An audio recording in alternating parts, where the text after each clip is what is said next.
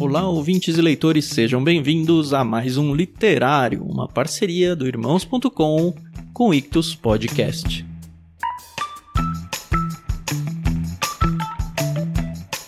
Eu sou o Thiago André Monteiro, arroba Vulgutan, e vim aqui no meio das minhas férias apresentar para vocês o que foi o episódio número 21 do Literário, lançado lá em junho de 2020. O livro o Lugar da Espera na Vida Cristã da autora brasileira Vanessa Belmonte, que inclusive já gravou um episódio do nosso Conversa de Peixe Grande aqui no Ictus Podcast. Procura lá e não perca essa entrevista maravilhosa.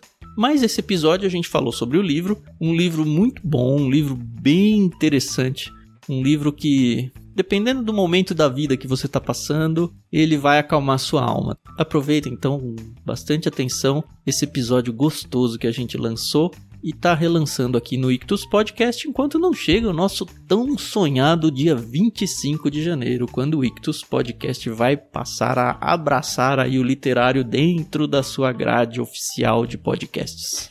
Nesse episódio temos a participação de novo, Paulinho e Adriana, eu, a Carol, e tivemos dois convidados muito especiais, a Ellen Teixeira e o Tiago Melo. Aproveitem o lugar da espera na vida cristã. Podcast Irmãos.com Olá, pessoas! Podcastirmãos.com literário entrando no ar. Eu sou o Paulinho e estou aqui com o Tan, que teve que esperar um mês para gravar um podcast com a gente. Ah, todo mês, hein? Ele espera. É uma ansiedade, É, né, eu, eu Tan? marco no meu calendário e fico aqui. Todo dia eu acordo e penso, puxa, é hoje, é hoje. É hoje, é hoje, é hoje. Segura a unha. Olá, eu sou o Dan e eu estou aqui com a Carol e eu estou esperando até hoje ela fazer uma abertura legal. Nossa, mano. Nossa, eu senti, viu, essa. Oi, eu sou a Carol Simão e tô aqui com a Adri e nós duas estamos esperando essa pandemia acabar para as nossas crianças voltarem pra escola. Sim! Isso é verdade. Eu sou a Adriana e eu estou aqui com o Thiago e ele não espera por esperar. Oh, É verdade, é verdade. Eu sou o Thiago e eu tô aqui com a Ellen, que é amiga da autora, não concorda com ela, mas eu espero que ela não fale isso no podcast. é, agora, ixi, esquentou já. Até parece que eu ouso discordar dessa minha amiga. Eu sou a Ellen e eu tô aqui com o Paulinho, que é o podcaster mais legal da região de Campinas e tá enfrentando uma espera importante aí com a família dele. Olha só, e é verdade, gente. É o podcast mais legal da região de Campinas. Olha que temos vários, hein? É. No nosso grupo lá, inclusive. Tem.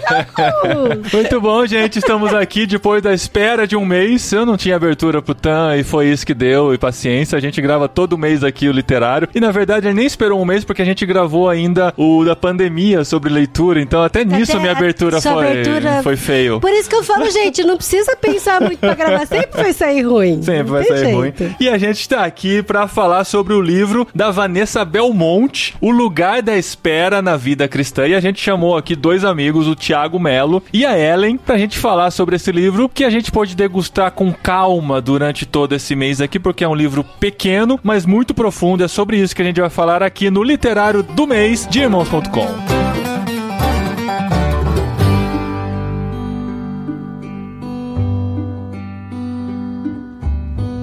Mas então, gente, como a gente disse no episódio anterior, este é o segundo livro de um autor vivo que nós lemos, né? O primeiro foi o livro do James Smith, Você é Aquilo que Ama, e agora a Vanessa Belmonte, mas é a primeira autora, nossa, não é só viva, é a primeira autora brasileira de quem a gente tá gravando aqui no Irmão Olha é? isso! Primeira autora viva brasileira mulher. Maravilhosa. Maravilhosa. Gente, eu gostaria de contar um caso pra vocês aqui, um conto. Eu faço parte de algumas organizações, então, tipo, as pessoas não vão saber de que congresso eu tô falando. Mas, e por fazer parte de algumas organizações, eu também faço parte de algumas seleções de preletores. Daí, uma preletora que eu indiquei pra um dos congressos que eu participo e ajudo foi a Vanessa Belmonte. Só que ninguém conhecia muito a Vanessa Belmonte. A primeira coisa que o pessoal do congresso falou assim: olha, Adriana, a gente agradece a indicação, mas uma pessoa que escreve por intermédio de médium não dá pra ter como preletora. então você, você agradece. É, E tipo Eu não sei se a Vanessa vai ouvir esse podcast. Beijo, Vanessa, mas eu nunca te contei isso. Eu não entendi. Não, aí, vamos explicar pro Thiago, que é a geração Ah, baby verdade, boomer e tal. Desculpa. Ó, ó. Achei tão boa a história. Mas Não, é que existe uma plataforma de artigos, de conteúdo chamada Medium, que se escreve Sim, Medium, É, medium.com. boa. E tem pessoas que têm perfis lá dentro e publicam seus textos. É uma plataforma meio que de blogs hoje, assim, o né? link fica medium.com barra seu nome. É. Nossa, não é mais. Blogspot, então?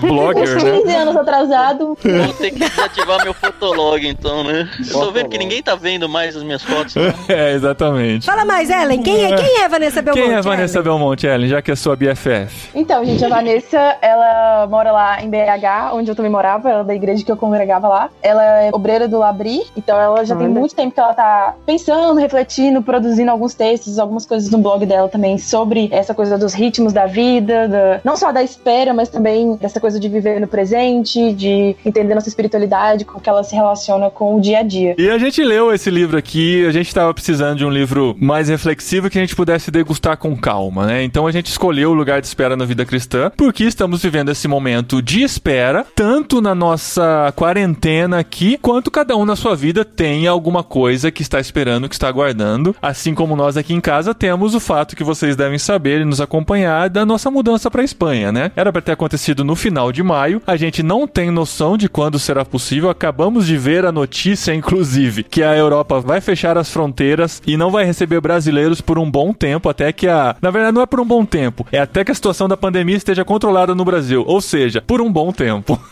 Mas você é italiano, mano. Então, mas eu vou sair do Brasil, não, não, não sei, enfim. A gente não sabe ainda quanto esperar, então a gente tem trabalhado muito isso no nosso coração como família, com as crianças, né? A questão da ansiedade, a questão de ter a convicção da vontade de Deus, descansar nele, saber que ele tem os planos perfeitos e que mesmo, eu tô dando todos os spoilers do livro, né?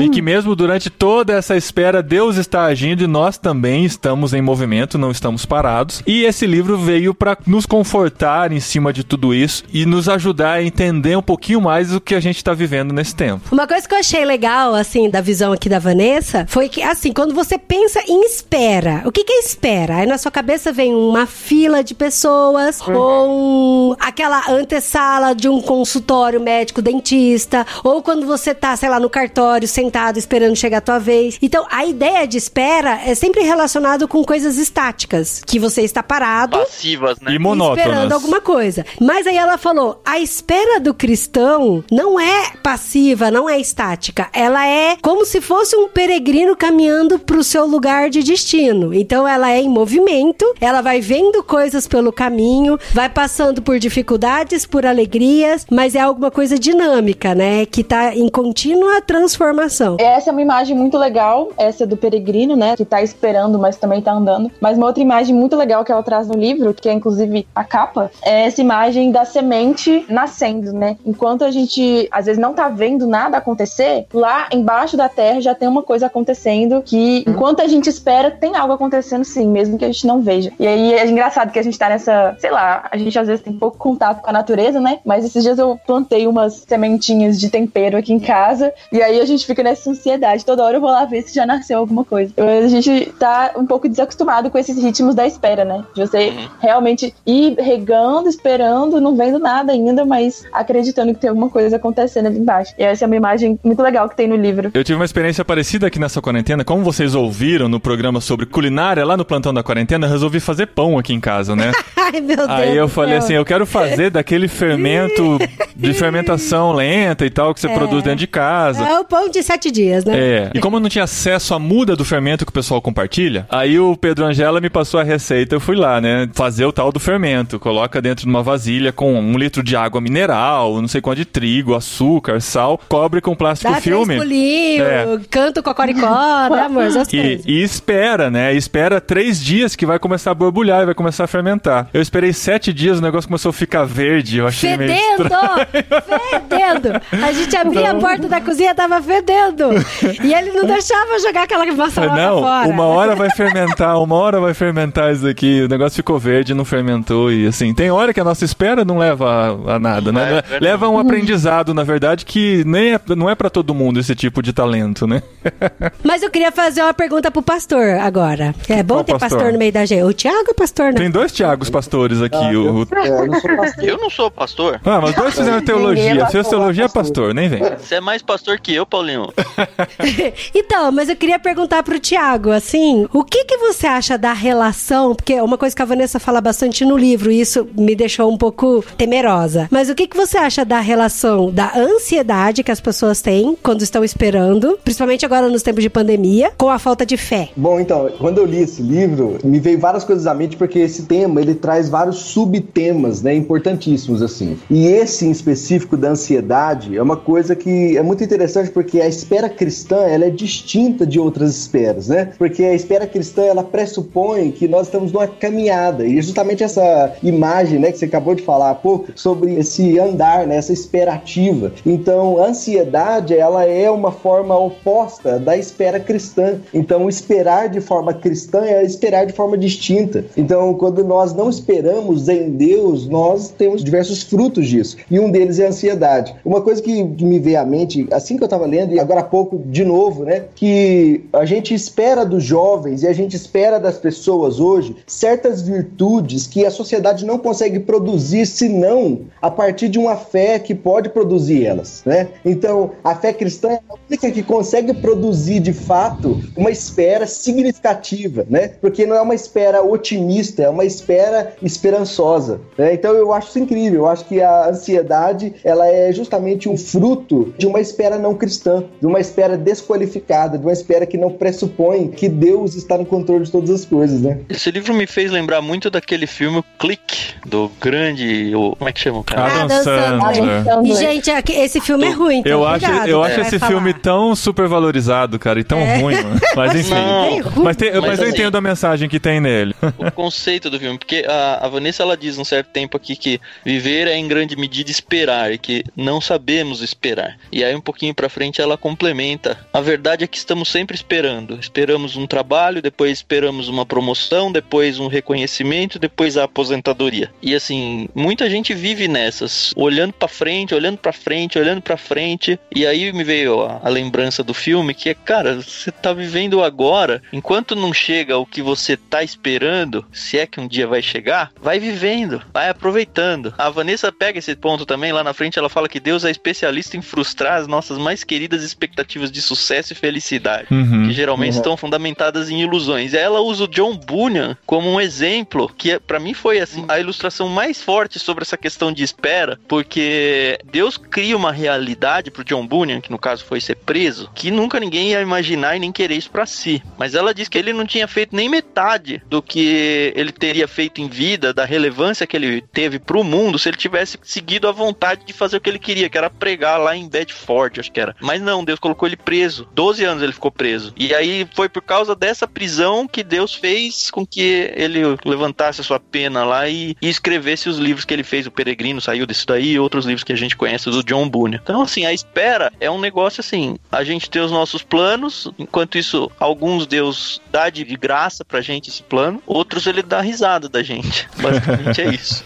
E a gente tem, como cristão, tem que entender isso. E não se portar na- daquela forma passiva, como foi dito no começo, né? De, ah, então beleza, vontade de Deus, não vou fazer nada, é que Deus faça alguma coisa. Não, cara, eu vou fazendo, mas o caminho, o trajeto da vida não é nosso, é de Deus. Essa coisa de ficar sempre esperando o próximo passo é uma coisa que acontece tanto na nossa vida, né? A gente sempre acha que o que vem pela frente vai ser melhor e o que a gente tá vivendo é só uma passagem para algo melhor que está por vir, né? É só um Quando você tem filhos, você percebe isso, Paulinho? Exatamente. Tem gente que usa aquela frase, né? O melhor de Deus está por vir, né? Ou o melhor está por vir na sua vida e tal. Na verdade, se a gente vive dessa maneira, a gente perde todo o processo que a gente está vivendo, né? Quando a gente tem criança, acontece muito isso. A gente sempre fica esperando o próximo passo. Nossa, vai ser tão bom quando ele sair da fralda. Aí quando ele sair da fralda, ah, vai ser tão bom quando ele puder se virar sozinho e, e pegar as coisas sem ficar pedindo, ou que não precisa dar banho. E a gente sempre fica esperando a próxima fase esquece de curtir o que passou. E acontece muita gente quando já tem o filho grande percebe que passou uma grande fase da vida e nem viveu de fato aquela experiência de ser pai e mãe. Aí né? chora no casamento, né? Aí chora no casamento de arrependimento por não ter vivido da maneira adequada. E isso é em muitas áreas da nossa vida, né? Que a gente percebe que as coisas vão passando, vão passando, vão passando, e a gente sempre espera o que tá por chegar. No nosso caso, por exemplo, né? A ansiedade com relação à Espanha. A gente não tem por que desesperar, porque a gente já entendeu perfeitamente que Deus está no controle. E que se a gente não foi agora, foi porque é a vontade dele, a vontade dele é a melhor, e a gente consegue descansar e, enquanto isso, viver esse momento de espera. O fato da gente estar vivendo a quarentena não quer necessariamente dizer que, assim, eu só vou voltar a ser feliz novamente quando tudo voltar ao normal, quando eu puder sair de casa sem medo e tal. A gente tem que fazer esse tempo de espera um tempo especial e um tempo precioso, sabendo que, assim, pode vir coisa boa, mas pode não vir também, como para muita gente não veio, entendeu? Esse negócio da gente não curtir o presente ou não curtir o que está vivendo, por exemplo, casal de namorado, ah, só vai ficar bom depois que a gente casar. Ai, casou. Ah, só vai ficar bom depois que a gente tiver filho. E aí, consequentemente, depois que o filho tiver maior e tiver melhor e sair de casa e a gente ficar sozinho de novo, tem muito a ver com a relação do contentamento também. Eu acho que as pessoas, no geral, acabam perdendo um pouco o gosto por contentamento, de estar feliz e contente com aquilo que você tem, com a situação que você tá, o que você está vivendo. Porque assim, Deus não foi pego desprevenido nessa pandemia,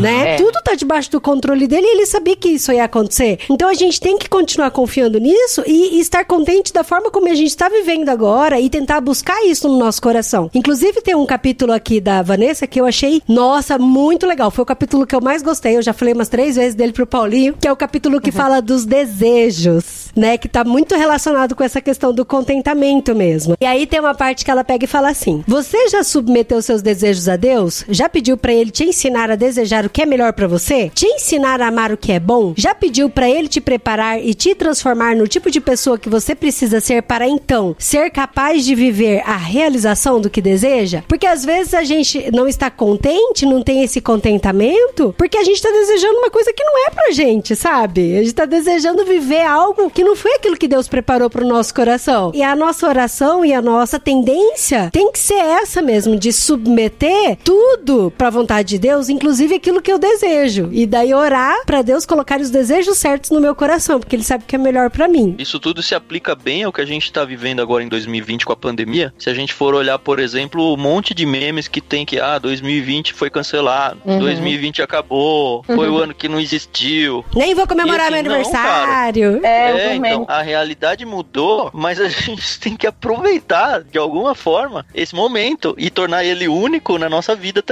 Eu acho que a gente tem feito bastante isso, mas assim, às vezes a gente tá brincando né, com esses memes aí e na verdade a gente tá falando com o oposto do que deveria estar sendo dito. A gente tem essa impressão que a vida tá em suspenso, né? Que a vida só vai começar de verdade quando tiver a próxima grande coisa, o próximo evento ou o próximo, nesse caso, né, da pandemia, quando ela acabar, aí a vida vai recomeçar. Mas acho que essa relação da paciência e da espera, ela tem tudo a ver com estar presente no momento, né? Tem uma imagem bonita que a Vanessa traz aqui no livro da gente ver o dia transparente pra graça de Deus. Às vezes o dia parece tão comum, tão normal, ainda mais agora que a gente só fica em casa, só com a família, mas existe como se fosse uma- um vidro transparente por trás desse dia normal e, e comum, a gente consegue ver a graça de Deus, o que, que Deus quer nos ensinar, o que, que Deus quer que a gente desenvolva, quais virtudes Ele quer que a gente desenvolva nesse tempo, né? Eu acho muito bonita essa imagem de pensar no dia como uma forma em que Deus se faz presente também, no hoje, no É agora. um presente. É, exatamente. E aí até fala, né, que não é pra gente desprezar o presente, né? Que quando a gente faz isso, é como se a gente estivesse falando pra Deus: "O Senhor não sabe o que você tá fazendo.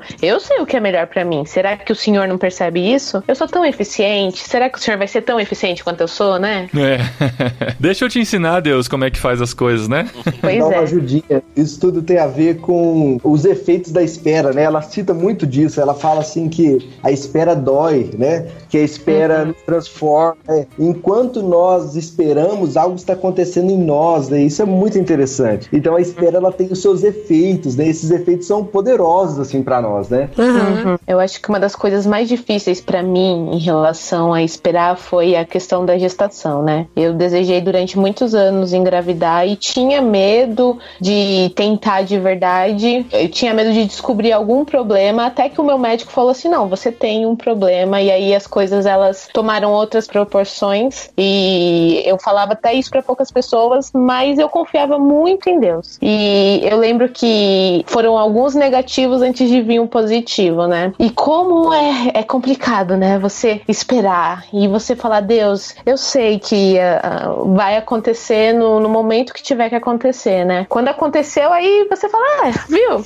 Eu sabia, né? Ah, Deus ele vai Foi responder. né? fácil. Quando- Foi fácil, né? E aí me tocou muito a parte quando fala de Ana, né? De Isabel, que quem passa pela dificuldade em esperar sabe como é e se torna um pouco mais empático, né? Então, depender de Deus é um exercício diário, né? E não é fácil. E aí até você falou, né, que no seu caso veio um resultado positivo. Mas pode ser que nunca tivesse chegado e nunca chegaria, entendeu? Por isso que esse capítulo aqui da Vanessa mexeu bastante comigo sobre os desejos, pra gente colocar no coração e pra Deus transformar mesmo os nossos desejos de acordo com o plano que ele já traçou pra nossa vida, sabe? Porque senão a gente vai sentir uma dor da espera muito grande e no fim das contas sempre vai se frustrar. E até voltando nesse paralelo da espera com o peregrino que tá caminhando, eu fico pensando, vai que o peregrino tá caminhando, mas ele não vai chegar na cidade que ele quer chegar. Ele chega em outra cidade. Então você imagina a frustração que é, né? E lidar com isso é muito triste. É o que a Vanessa fala de esperar com o fim em aberto, né? Que é assim, a gente espera, por exemplo, né, no caso, por um filho ou por alguma outra resposta específica, e Deus pode falar sim, mas ele também pode falar não. E acho que parte da espera cristã tem a ver com a gente estar com isso em aberto. Tipo, se Deus quiser me dar, vai ser ótimo. Se ele não quiser me dar, vai ser ótimo também, né? Ou eu vou Uhum. aprender a ser contente com isso. Tem uma frase muito bonita que ela fala, acho que é no livro físico, é na página 31, que a gente pode confiar que ele nos molda de acordo com o seu amor e não de acordo com o nosso medo.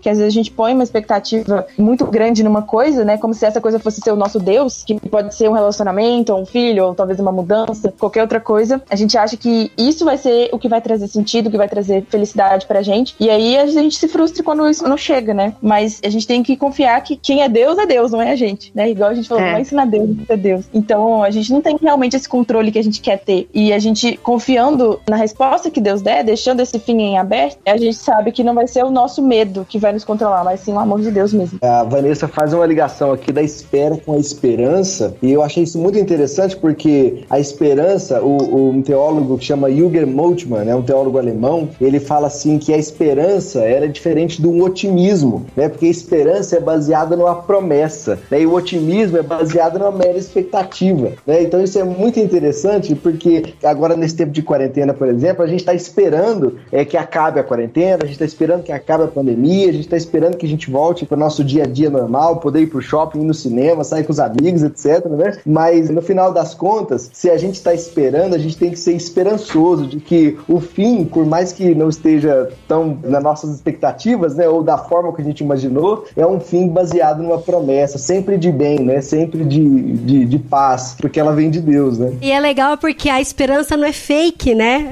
Igual você falou, de não você acreditar em algo que não vai acontecer, não, é acreditar em algo que vai acontecer, que é o cuidado de Deus mesmo, né? Em Jeremias fala que eu quero trazer à memória aquilo que me dá esperança, mas assim, quando você vai trazer à memória aquilo que te dá esperança, foi de algo do passado. E isso faz muito sentido quando você planta o seu presente, né? Então, às vezes as pessoas estão vivendo esse presente, estão flutuando, estão suspensos, né? Mas esquece que estão deixando de plantar memórias no hoje que vai trazer esperança pro futuro. Então, assim, é meio. Parece um paradoxo muito louco, né? É, a gente tá se preparando pro futuro também, né? Quando a gente passar por momentos parecidos lá na frente, a gente lembrar que a gente já passou por isso, a gente foi cuidado por Deus, a gente passou pelo momento difícil, pelo momento de espera, e isso refletiu lá no futuro pra gente. Gente, né? Eu espero que a gente lembre, não seja como o povo de Israel que atravessou o Mar Vermelho e pouco tempo depois estava reclamando que Deus não cuidava deles, né? Uhum.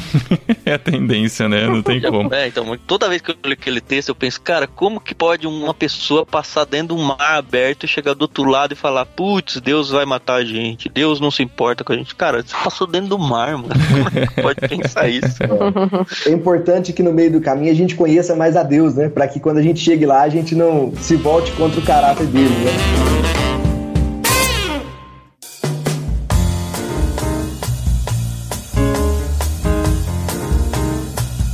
Uma coisa que tava me incomodando um pouco no livro. Olha aí, tô falando Ó mal. a crítica. Ó a crítica aí, Brasil. Não. Vinheta pra crítica. Deixa não. Eu sou contra, eu tô contra. essa- Deixa não, Ellen. Não, mas uma coisa que é assim, que tava me incomodando um pouco no começo do livro, é que tudo tava relacionado com o eu, né? As minhas ansiedades, as minhas frustrações, as minhas dificuldades em confiar que o plano de Deus é melhor pra minha vida. E eu sempre fico um pouco preocupada quando eu não consigo crescer diante do meu próximo, sabe? Relacional, quando a gente vive também pra demonstrar a santidade na minha vida pro outro enxergar Deus na minha vida, pro outro conhecer Cristo, né? Mas aí eu terminei de ler o livro, lógico, né? Daí eu vi que ela Que foi bom. se aprofundando. Então eu entendi que é uma coisa assim, aonde a gente transforma o nosso coração, a gente entende que todo o controle tá nas mãos de Deus, toda a nossa vida, e que isso reflete muito no relacionamento com o próximo. Sim. Muito. E aí ela discorre até, inclusive os próximos capítulos são todos relacionais. E aí isso eu achei muito legal. Foi aí que me ganhou no livro mesmo, né? O que me ganhou bastante nesse livro é esse processo todo que ela monta na hora de organizar o pensamento.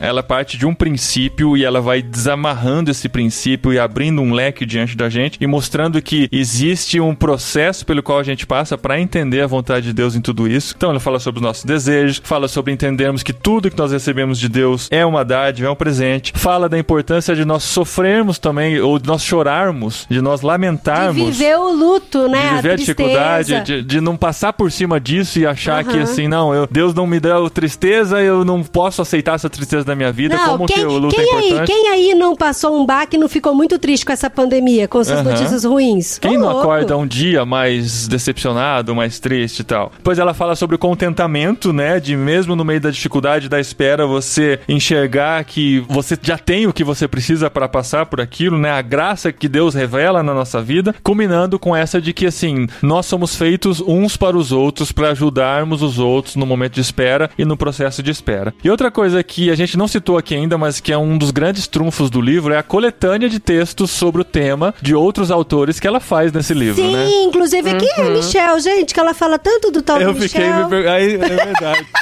As dificuldades. O Bonhoeffer, a gente sabe quem é, o Bunyan, agora o Mitchell, O. Michel. Lewis. É, Eu acho legal no começo que ela fala que é como se eles fossem amigos dela, né? Porque ela foi lendo os livros desses caras que falam sobre esse tipo de espiritualidade, da espera, do papel disso na vida cristã e tal. E aí, a partir disso, ela via eles como amigos, né? Que estavam ajudando ela nessa jornada. Isso testemunha o que ela falou, né? Porque ela fala que a espera do outro dá um novo significado à nossa espera, né? E a nossa espera no outro ganha novas faces, ganha novas configurações, né? Então ela mesma viveu isso, né? Com os outros autores que falavam sobre a espera. E agora a gente vive com ela. Exatamente. Não, e ela reúne todos esses pensamentos. É incrível como dentro do raciocínio dela tudo vai se encaixando, inclusive os versículos bíblicos, né? A gente percebe, nossa, caramba, esse versículo que é tão conhecido fala sobre espera. E eu nunca tinha reparado que ele fala sobre espera, né? E como é importante a gente enxergar dentro da Bíblia como que as coisas estão lá e a gente muitas vezes não percebe como Deus está falando com a gente. E quando uma pessoa como a Vanessa coloca esses versículos dentro de um raciocínio que faz você compreender o todo, tudo começa a fazer sentido. Hoje, o dia que a gente tá gravando, né, é o primeiro dia do tempo comum do lecionário. Inclusive, é legal a gente falar de lecionário no podcast sobre o livro da Vanessa, porque ela é uma super advogada dessas ideias de calendário cristão e tal. E aí eu tava lendo um texto sobre isso hoje, que aí começava falando, né, esse é o dia que o Senhor fez. E aí eu fiquei pensando, tava falando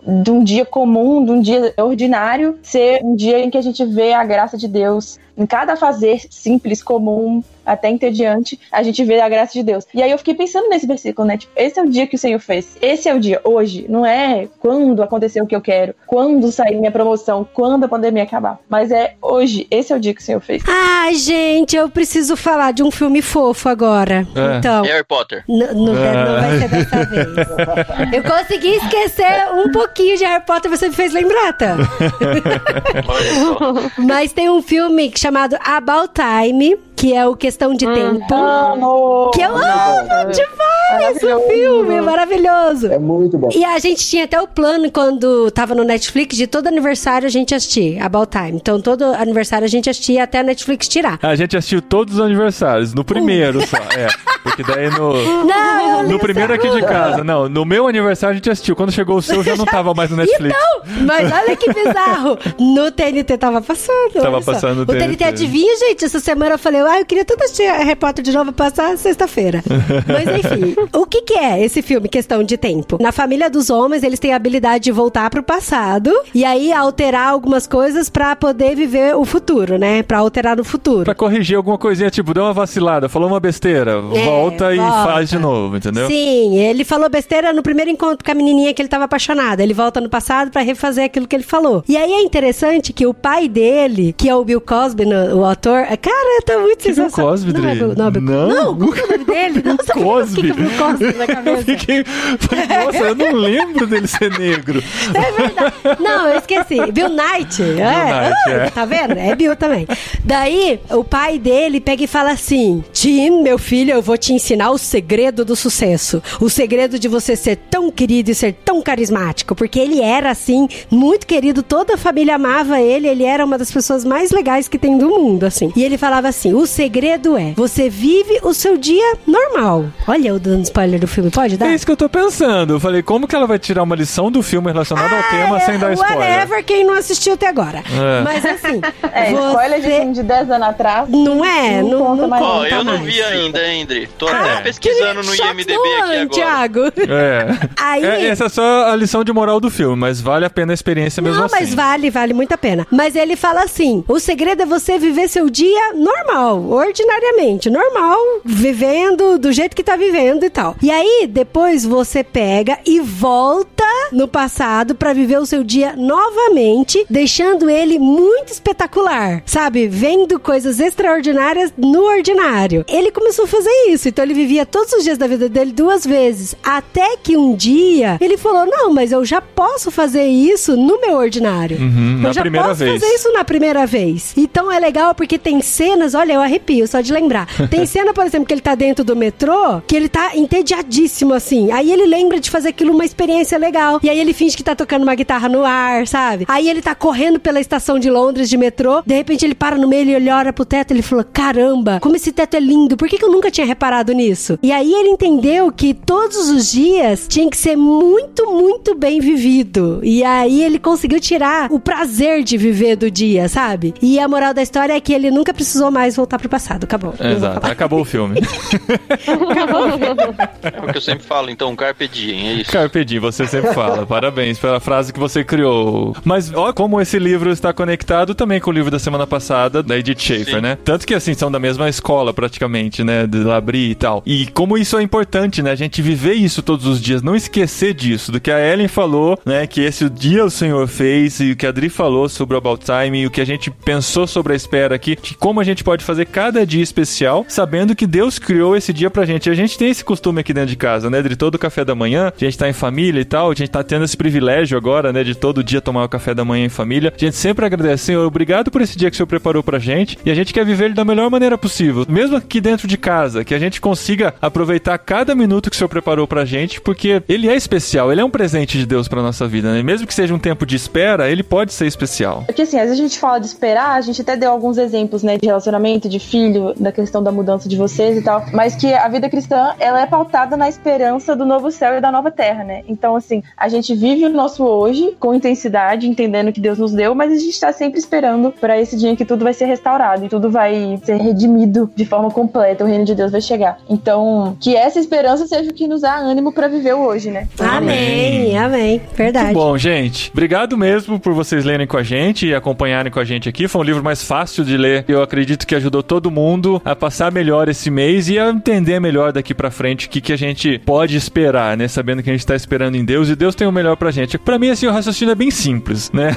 é só saber que Deus sabe todas as coisas. Ele sabe, inclusive, o que é melhor pra gente. Por que, que a gente vai se decepcionar com qualquer coisa que ele coloca na nossa vida, né? É só esperar e saber que ele tá trabalhando, mesmo quando a gente acha que ele não está trabalhando. E Muito bom? resumiu, resumiu o livro da Vanessa. É Ainda aí. chamou o livro de simples. Simples, simples.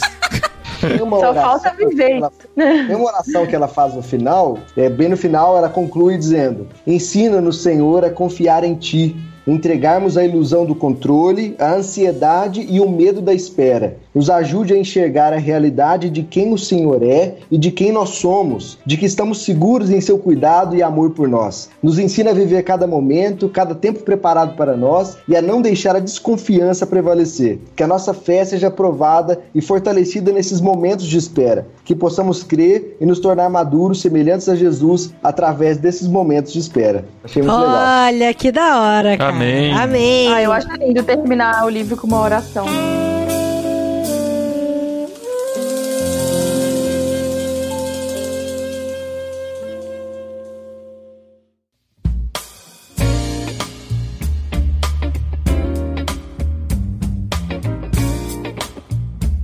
Então, gente, chegou aquela hora da gente decidir qual é o próximo livro que vamos ler aqui no Literário. Qual é o próximo livro? Momento olha polêmico. Só, olha só, eu acho que assim, como a gente já fez agora, né? De uma mulher É. brasileira. Aham. Ah, eu acho que a gente tinha que fazer de um homem brasileiro. Então, passando de 20 episódios de literário, a gente pode dizer que a gente tem uma dívida histórica com os autores brasileiros, né? A gente só Sim, falou de sim. gringo internacional e a gente tem muito, muito autor bom e muito clássico aqui no Brasil. Verdade. Eu fiz na sexta-feira uma enquete no Instagram de irmãos.com perguntando o que, que as pessoas queriam. Eu dei eh, aquelas enquetes do Instagram, né? Que você pode ter, tem sempre duas opções. Eu perguntei: você quer que o próximo livro seja de autor brasileiro ou gringo? Brasileiro ganhou massivamente. Você quer que seja literatura de ficção ou de crescimento pessoal? Ficção ganhou massivamente. E você quer que seja clássico ou contemporâneo? Clássico ganhou massivamente. Então, se a gente pensa em literatura brasileira, de ficção e clássica, tem alguns nomes que vêm à mente, né?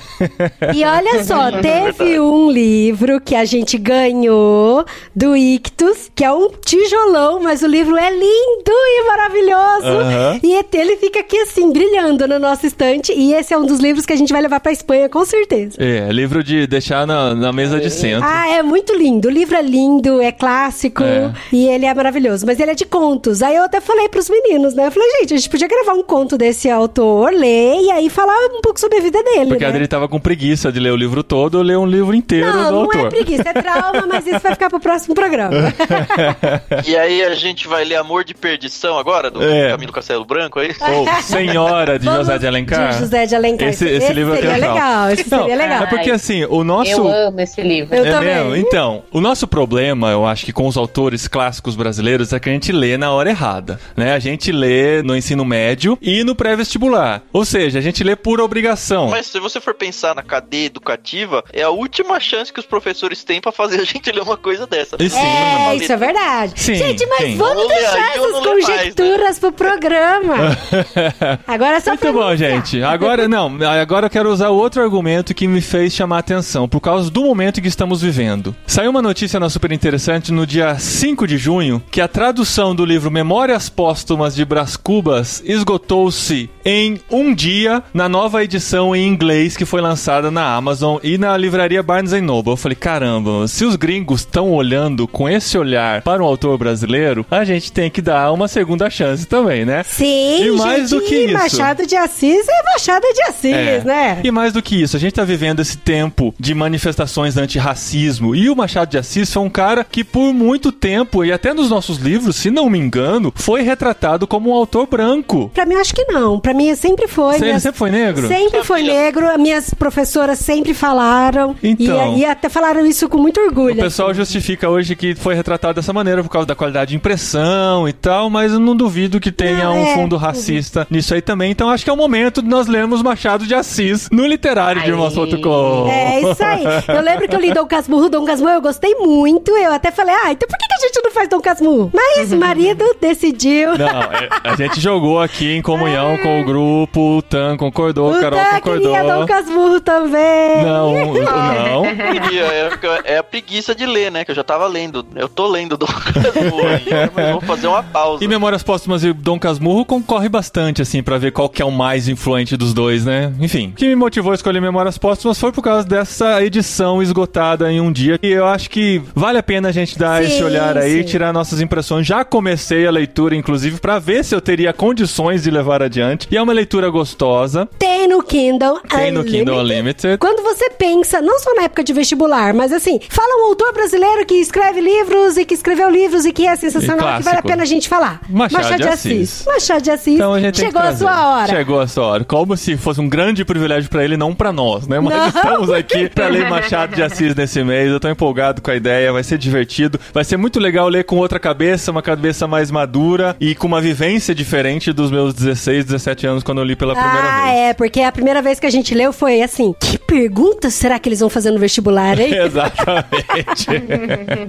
Agora, que pergunta será que o Paulinho vai fazer pra gente aí no podcast? É, se preparem, se preparem. Vamos fazendo as anotações. Leiam com a gente Machado de Assis nesse mês. Não esqueçam que nós somos parceiros aqui do Clube Ictus. Eles têm podcast semanal dentro de irmãos.com e também em todas as plataformas de podcast. É só procurar por Ictus Podcast tem temas muito legais. A gente amou a entrevista com o Gente, Burjá. ó, ó, um parênteses aqui. A entrevista com o Burjá tá maravilhosa. É, Eu fiquei emocionada.